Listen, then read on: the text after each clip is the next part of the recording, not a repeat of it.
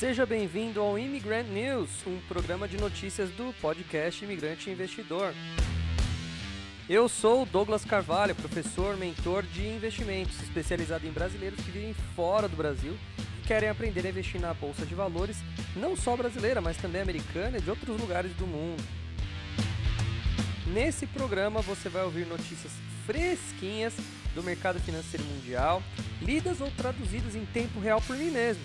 Eu vou aproveitar para comentar tudo isso para que você tenha melhor informação. Mas antes, não se esqueça de seguir o podcast e também me seguir nas outras redes sociais. No YouTube é youtube.com.br imigranteinvestidor, no Instagram é arroba investidorimigrante e no Facebook é facebook.com barra imigranteinvestidor.br.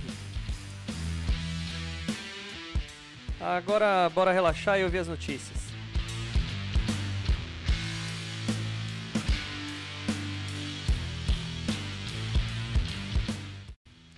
Olá, meu amigo, minha amiga. Olá, seja bem-vindo a mais um podcast Imigrante Investidor. Hoje com a minha voz de rádio de programa de quinta categoria.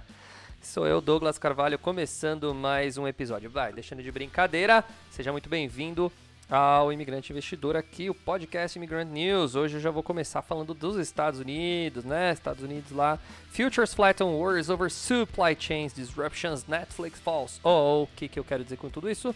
Eu quero dizer que lá nos Estados Unidos estamos preocupados com as disrupções na cadeia de suprimentos, ou seja, aquilo que eu já falei algumas vezes aqui, estamos tendo problema com uh, entrega e cumprimento de agenda de entrega de produtos, ou seja, a gente está com a cadeia produtiva muito ruim. Eu vi um vídeo pela manhã hoje no, no Facebook tinha um cara falando lá dos produtos no mercado nos Estados Unidos. Ele fala assim: Olha, lembra quando a Coca custava um real ou um dólar há pouco tempo? Então, tá dois e pouco a, a, a garrafa da Coca. Né? É, eu vejo também o, o, algumas o macarrão na, na, prateleira, faltando macarrão na prateleira, o arroz, o arroz também estava com, com falta na, na prateleira do supermercado. Então, assim, algumas coisas estão preocupando os americanos e hoje um, o mercado está respondendo aí. E a Netflix caiu depois de, de mostrar o resultado né, do, do trimestre. Ela caiu hoje já 2,7% aí em relação ao dia anterior. Hum, e a Netflix não soltou números tão bons, mesmo com o resultado é, de ganho de novos clientes após o sucesso do Round 6, aquele seriado que se você não assistiu, assista, que é muito interessante. Mostra toda a sacanagem humana ali. Um, seriado bem violento, mas muito filosófico também, muito legal para assistir. Várias interpretações, é aquele que desafia também o seu cérebro. Tá? Muito legal, muito incerto. Bem legal o seriado. Assistam. Round 6. Dica também. Aqui é dica não só de bolsa de valores, mas dica de filmes e seriados para o fim de semana, né? Que tá chegando já. Hoje é quarta-feira. Eu já sou assim, passou da quarta, meio-dia, a gente já começa a focar no fim de semana, né? Bom, e no Brasil? O Brasil tá abrindo agora aqui com, deixa eu colocar Ibov aqui que eu resetei meu profit. Deixa eu colocar meu Ibov de novo aqui para ver como ficou. Ah, é, Ibovespa com uma leve subida. Claro, depois da queda de ontem, né, meu, tem que dar, um, tem que dar uma subidinha hoje, tem que ser um dia positivo, né? E por que que caiu ontem? Né, eu eu comecei falando que a bolsa tinha despencado, estava fazendo um candle gigantesco, mas depois da hora que eu terminei meu podcast, o candle ficou maior ainda, né? O candle ficou bombando lá para baixo.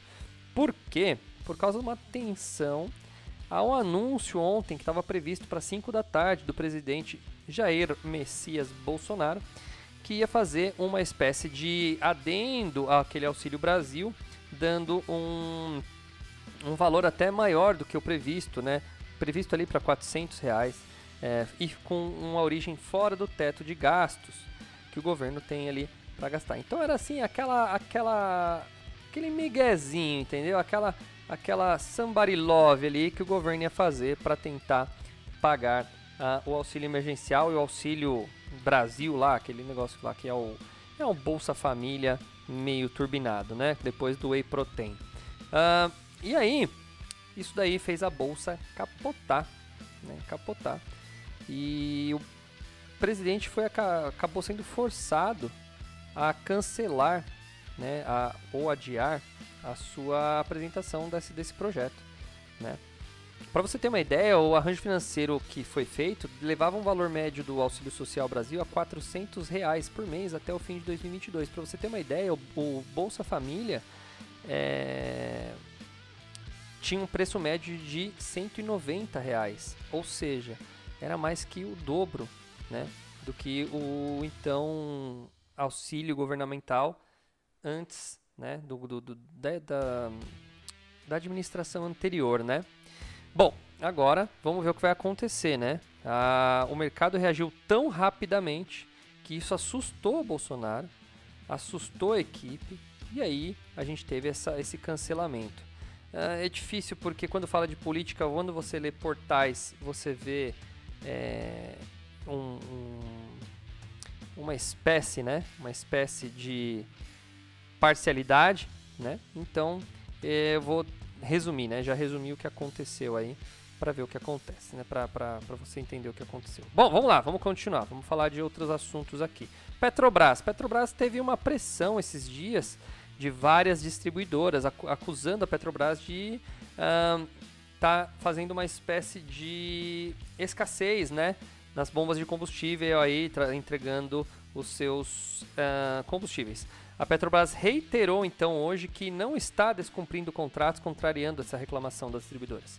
Tá? O caso esse foi levado à Agência Nacional de Petróleo, né, que é a ANP, e a Petrolífica alega que, no entanto, houve uma explosão de demanda e óleo diesel nos, de gasolina e óleo diesel nos meses de outubro e novembro e que essas suas refinarias não estão preparadas para atender esse crescimento. Segundo a Petrobras, o pedido de é, novembro vieram 20% acima da sua capacidade de suprimento, no caso do diesel, e 10% no caso da gasolina.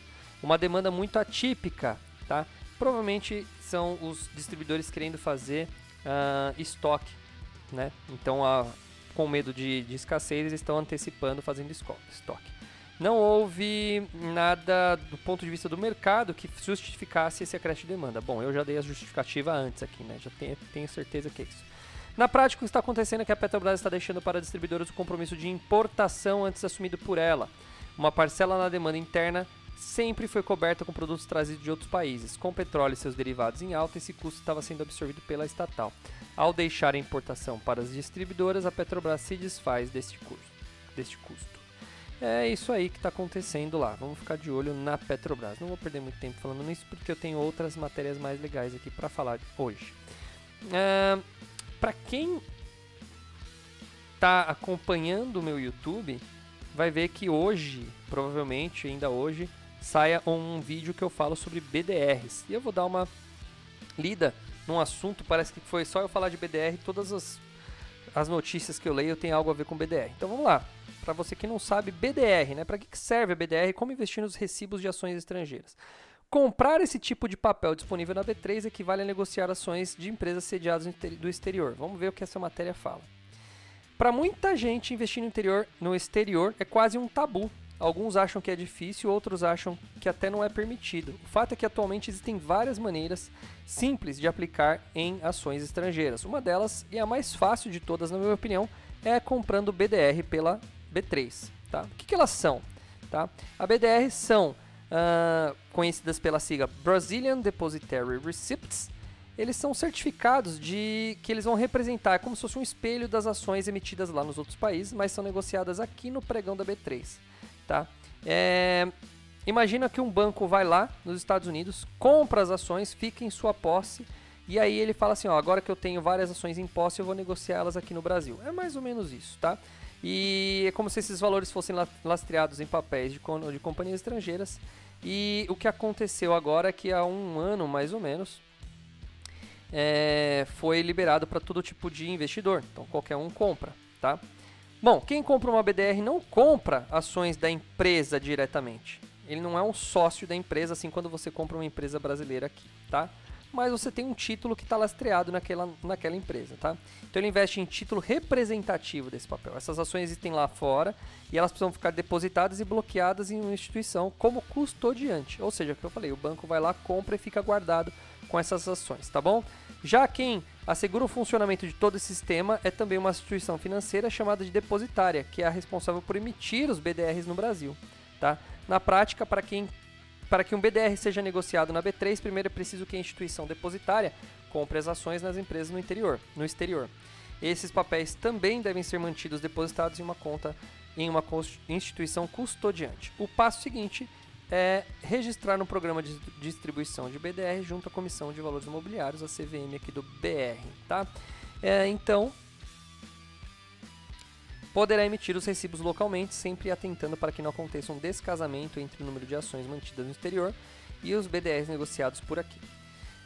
Também é papel da instituição depositária cumprir exigências específicas regulatórias relacionadas à emissão dos BDRs e divulgar as informações exigidas pela CVM sobre a empresa. Em junho de 2020, havia, havia cerca de 550 BDRs disponíveis aqui no Brasil. Algumas empresas emissoras são Apple, Amazon, Netflix e tem tudo, tá? Harley Davidson, tem é, tem empresa pra caramba, cara. Bom, Quais são os tipos e níveis? Né? A gente tem alguns, algumas divisões. Tem a BDR patrocinada, nível 1, 2 e 3. BDR patrocinada são aquelas que a empresa emissora participa do programa, ou seja, você vai lá, tem a Netflix lá, ela vai e ela participa de uma, de uma ação dessa, contratando ela a empresa depositária. E aí é interesse dela ter ações aqui no Brasil, tá? E aí tem dividido em três níveis. O nível 1 é, é o BDR que não precisa de registro na companhia do CVM, só podem ser negociados em mercados de balcão não organizado ou segmentos especificamente criados para papéis desse tipo na bolsa. Se forem distribuídos em oferta pública, tá? Uh, precisa de esforços restritos. Esse tipo de oferta é mais simples e menos burocrático e limita a 50 o número de investidores que de fato podem comprar os papéis. Níveis 2 e 3. Os BDRs patrocinados nível 2 e 3 são bastante parecidos, as empresas emissoras das ações no exterior precisam obter registro na CVM para uh, poder fazer isso daí. Além disso, elas podem ser negociadas no pregão da bolsa ou em balcão organizado sem necessidade de integrarem um segmento especificamente criado para elas. Tá? Essa é a diferença principal. Agora, uh, existem os BDRs não patrocinados e, se eu não estou enganado, todas as BDRs brasileiras não são patrocinadas, tá? É, BDR brasileira é uma redundância, mas tudo bem. No caso do BDR não patrocinado, sempre considerado de nível 1, a iniciativa é lançar recibos no Brasil, não parte da empresa emissora, e sim da própria instituição depositária, tipo banco, né? Eles que vão lá e resolvem trazer essa lista aí, tá? Então não há necessariamente um acordo com a companhia, mas como a ação ela é livre, né? A, o cara compra e pode negociar. Aqui, nesse texto, é descrito que a esmagadora maioria dos BDRs disponíveis na B3 são do tipo não patrocinado eu tenho quase certeza que todas as BDRs brasileiras não são patrocinadas. Tá? Como funciona a codificação dos BDRs? Geralmente elas terminam com números, tá? É, de 32, 33, 34 ou 35. Então você vai colocar um código e vai colocar um número 32, 33, 34 ou 35 no final e assim você identifica o que é uma BDR. Bom, as nível 2 terminam com 32, a nível 3 termina com 33 e as BDRs não patrocinadas, 34 ou 35. Eu nunca vi uma BDR 32 nem 33 aqui no Brasil. Por isso que eu disse que todas são não patrocinadas, tá? Vamos ver, eu posso pode ter alguma outra aí que eu nunca ouvi falar, porque tem bastante. Tem 500 e pouco, que nem estava escrita nessa aqui, nessa matéria. E são mais ações do que tem no Brasil. Bom, na Amazon, a gigante americana do setor de tecnologia, os recibos das suas ações são negociados no Brasil, são do tipo não patrocinado. Seu código é AMZO34, tá? Os Alibaba, Alibaba, cada um fala de um jeito, aquela empresa que vende um monte de tranqueira, aquela que você entra lá, não, não precisa e compra, né? Depois de um mês está na sua casa, é... tem o código BABA34, BABA34, tá? Uh, e não tem lote mínimo para operar com PDR. Você pode comprar uma única ação, tá? Agora, vamos lá. Quais são as vantagens e riscos de investir numa BDR? Comprar BDRs é uma maneira de investir em ativos com cotas listadas no exterior, relativa à facilidade, considerando as principais vantagens do produto. Em vez de abrir uma conta em uma corretora estrangeira, fazer remessa internacional, blá blá blá blá blá, BTR você vai lá e compra. Acabou. Tá? Vamos ver o que tem de bom que eles estão falando aqui. Aqui, ó. Embora as ações de origem possam ser cotadas em dólares, euros ou outras moedas, as operações com BDR são realizadas em reais. Isso facilita e barateia o processo. Porém, né, tem que pensar que elas são lastreadas em dólar, então vai ter a influência do real em cima do dólar, tá? Então a BDR acaba tendo essa facilidade para isso, tá? O que mais? Que mais? Que mais que tá falando aqui? Mas nada está livre de risco. Como as ações em geral são ativos com volatilidade, as cotações se movem de acordo com os resultados e perspectivas das empresas emissoras, seguindo os humores do mercado. Por isso é importante que o investidor tenha certeza do perfil de risco, se ele tolera esse tipo de ação. Além disso, exige que o investidor dedique algum tempo para estudar os papéis da empresa, com agravante. Parte das informações e análises pode acabar sendo encontradas apenas em outro idioma, e não necessariamente em português, mas eu sei que meus alunos são ninjas no inglês, isso daqui não é um problema para não é um problema para eles, né? que mais? Que mais? Que mais? Bom, esse tipo de coisa aqui é interessante para você fazer. Eu fiz um vídeo falando só de BDR. Um, hoje vai sair no YouTube. Eu gravei ele ontem, mas provavelmente sai hoje no YouTube. Falando que, na minha humilde visão, é um ótimo dia para vender suas BDRs, tá? Estamos num ótimo momento para vender suas BDRs. Então, vai lá, assiste meu vídeo no YouTube e entenda por que, que eu tô falando isso, beleza? Já falei bastante de BDR, dei uma explicaçãozinha bem mequetrefe aqui do que é BDR, mas vamos lá, vamos falar de Bitcoin. Bitcoin, uh, melhor dia da história mundial, desde que é, desde que Dom Pedro levantou sua espada e gritou independência ou morte, a gente não tem um Bitcoin tão subindo tanto na história, né? Pra você ver, né? O ETF movimenta 1 bi, tá? 1 bi. Vamos lá. O Bitcoin atingiu na terça-feira, ontem, o maior fechamento diário da sua história ao bater o recorde de 64.490 doletas. O valor ficou um pouquinho abaixo da máxima histórica de 604.900, lá em 14 de abril, tá? Um, mas estamos aí num rally legal. Embora os mercados tenham registrado recordes em euros e ienes, por exemplo, não foi dessa vez que a criptomoeda ultrapassou o seu maior preço em dólares, mas ela teve maior alta, entendeu, né? Havia grande expectativa para uma nova máxima pela empolgação em torno do lançamento do ETF lá nos Estados Unidos. Mas o ETF da ProShares não decepcionou. Sua, sua estreia na bolsa teve mais de 570 milhões investidos, cerca de 1 bilhão em volume em negociações, o segundo maior da história da bolsa, atrás apenas da US Carbon Transition Readiness da BlackRock, que registrou 1,16 bilhão em volume no dia da listagem lá em abril.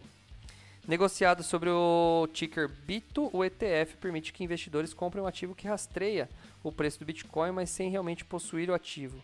Investidores negociaram 24 mil cotas no primeiro dia com preços que variam entre 40 e 42 cada um.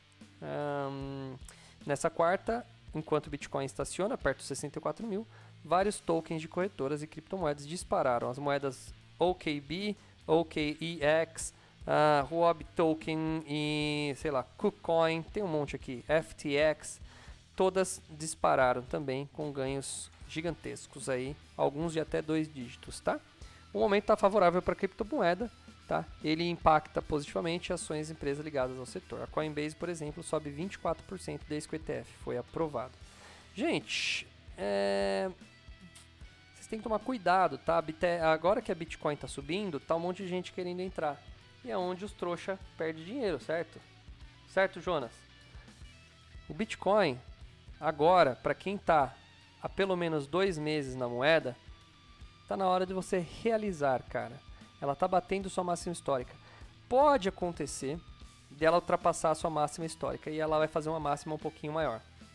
Mas todo que sobe desce. Isso aconteceu várias vezes e não vai ser diferente com a Bitcoin, tá? Pode ser que no longo prazo ela suba mais e tudo mais, mas se você quiser tirar bom proveito do Bitcoin, tá? Fique esperto que está chegando a hora de você realizar o lucro. Eu falei isso hoje com minha aluna Chris Wood. Se ela estiver ouvindo isso, ela vai lembrar. Eu falei isso hoje de manhã para ela. Falei, Cris, vou tirar meus investimentos em Bitcoin. É, a última compra que eu fiz, o último trade, eu comecei ele há uns dois ou três meses atrás e chuto, eu preciso entrar para ver, mas eu chuto que já deve estar nos 150 ou 160% de rentabilidade. Em dois meses está ótimo, vou realizar, vou pegar uma parte dessa grana que é o lucro e vou ir para uma aplicação mais segura e continuo mantendo um valor no Bitcoin, comprando quando ele voltar a fazer um valor menor do que eu vendi, porque daí pelo menos eu multiplico a minha grana várias vezes. Essa é a ideia. Tem que tomar cuidado, porque todo mundo se empolga agora e ninguém quer vender Bitcoin. Aí ninguém quer vender Bitcoin, o que acontece? O mercado cai, o cara fala, puxa, podia ter tido um milhão de reais lá em Bitcoin, agora eu tô de novo com meus 10 centavos aqui. Então tem que tomar cuidado. Certo? Bom, que mais? que mais? Deixa eu fechar aqui para ir falando das ações. Ah, eu mandei agora também, acabei de mandar no meu Telegram. Se você não é do meu Telegram, provavelmente você nunca foi meu aluno, tá? Se você não está no meu Telegram, provavelmente você não foi meu aluno. Mas eu mando lá no meu Telegram de vez em quando algumas diquinhas, algumas coisas assim. E olha que da hora, velho. Eu peguei uma, uma análise do BTG Pactual depois da queda de ontem, tá? O BTG falou assim: olha, amanhã é dia de fazer três trades para ganhar mais ou menos 3%, até 3,5% em cada um, tá? E aí eles falaram, ó, Camil, Taurus e Americanas. Camil XAML 3, Taurus TASA 4 e Americana Amer 3, tá? E eles falaram, ó, entra lá, mercado 10,32, 24,62 e 39,46 respectivamente. E rapidinho vai chegar, vai subir 3% essas ações amanhã, não vai falhar. E velho, os caras acertaram na lata, bicho, na lata. As três ações com subidas aí impressionantes. Destaque para Camil. A Camil hoje subiu 3,5, exatamente o que eles estavam prevendo, prevendo tá? É, na verdade, eles previram 3,10, ela ultrapassou. Ela subiu 3,5 hoje, mas se você pegar a abertura e fechamento, dá 3,2 exatamente o que eles previram. Para um trade de curto prazo e rapidinho. Interessante, né? Interessante demais. Uh, uma outra coisa que eu achei legal também é uma recomendação de um fundo imobiliário dizendo também, né, não é um estudo meu, mas está aqui, que tem um FII, o PVBI11, tá? É, foi recomendado tá, como compra neste exato momento a um preço de 99,7. Uh, não, na verdade, esse 99,7 é o valor alvo. Dizem que vai chegar a esse valor. Deixa eu ver quanto ele está custando neste exato momento. PVBI 11. Ó, ele está 86 reais nesse exato momento e a, e a XP, né, que está fazendo essa recomendação, está metendo aqui 99 a meta desse preço potencial de 13% de subida, tá? Uh, eles estão não sei por que, que eles estão fazendo essa, essa recomendação exclusiva dela, mas aí é uma recomendação que você pode levar em conta aí. Eu realmente não conheço de perto esse papel, mas vamos lá. Ele está dizendo aqui que foi fundado em 2006 a VBI, que gere o fundo, faz cerca de 80, 80 investimentos e comprometeu 5,6 bilhões no setor imobiliário. O VBI Prime Offices tem uma taxa de gestão de 1% e é administrada pelo BTG. Ele é um, um FII com objetivo de obtenção de renda, ganho de capital por meio de investimentos de no mínimo dois terços do patrimônio líquido diretamente em imóveis corporativos. Tá? O fundo investe com elevado padrão em ativos com elevado padrão construtivo. 100% dos ativos são considerados AAA, localizados na região da onde? Faria Lima, JK, JK e Jardins, ou seja, os Faria Limers aí que gostam desses lugares. Um, vacância baixa, tá? E contratos com vencimento só depois de 2025. Ou seja, é um fundo que está relativamente estável. O fundo está entre os mais líquidos do mercado, negocia em média 2,6 milhões ao dia. Tá? Um dos maiores fundos de laje da indústria e com valor de mercado de cerca de 831 milhões. Tá? Bom, ele está com uma queda, né, uma performance de queda, enquanto uh, o IFIX caiu 4,5, ele caiu 7,3.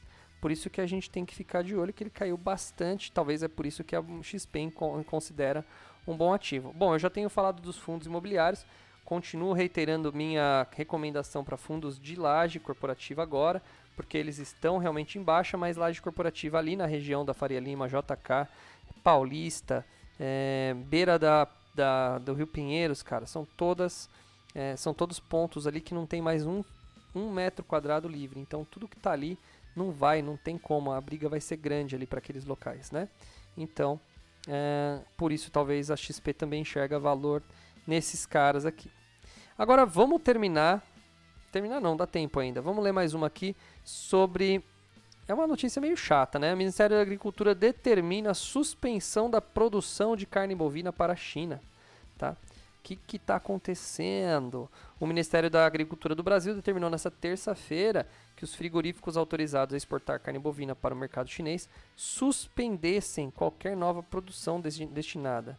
Ontem, a suspensão das exportações de carne bovina completou 45 dias. O governo decidiu suspender novas produções de proteína devido à demora das autoridades chinesas em autorizar a retomada das compras de carne bovina brasileira. No texto do ofício, o governo do Brasil também autoriza estabelecimentos processadores de carne bovina habilitados a vender aos chineses estocarem em contêineres refrigerados a proteína que produziram antes da data da suspensão. Essa medida é válida por 60 dias. O Bradesco comentou sobre a suspensão das exportações é, da carne à China e os possíveis impactos nas projeções de ações como o JBS e Marfrig. Segundo o banco, essa suspensão, se essa suspensão continuar, há um risco de queda nas estimativas para os produtores de carne bovina, com operações aqui no Brasil, uma vez que esses players podem precisar redirecionar parte das vendas de outras, que de outra forma teriam ido para a China, para serem vendidas no mercado interno, onde as margens são menos atraentes. É, vamos lá, né? Tá na hora de cair a carne aqui. Tô querendo comprar uma picanha, fazer um churrasco. Não estou aguentando mais. O banco estima que a operação brasileira seja responsável por aproximadamente 15% da receita da JBS e cerca de 20% da Marfrig, né? E aquela lá? Cadê? Cadê aquela? Ninguém falou dela? Ninguém falou da minha querida Minerva? Deixa eu ver a Minerva aqui, como tá hoje. Faz tempo que não olho a Minerva. É, minha Minerva deu uma boa queda nos últimos quatro dias. Já caiu para R$ 10,09. É, deixa aí deixa rolar. O famoso deixa queimar. Vamos lá, né? O tempo. Como que é, que a frase que eu falei hoje, ô, ô Jonas, lá? Que você falou? É. Término. Atenção, atenção, querido ouvinte. Escute essa frase aqui. Eu vou pedir pro Jonas na edição colocar uma musiquinha de fundo. A frase aqui que eu falei, não lembrava de ter falado isso, mas ele ouviu na gravação. Um, frase do dia. Term, é, ações que estão em baixa é igual ao término de namoro. Só o tempo cura. Essa é a, a, frase do dia. Então vamos deixar o tempo aqui. Ó. Minha, minha bife está indo em baixa. Vamos, deixa o tempo. O tempo vai trazer a minha ação de volta, né? Assim. Ah, tem mais uma que eu posso até fazer assim, ó.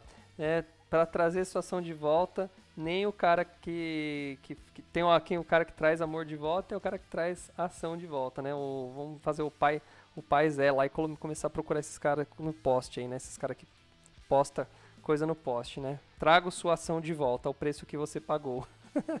bom, é isso aí, isso aí. Acho que tá bom, falei muita merda por hoje. Uh, não tem muita notícia legal hoje.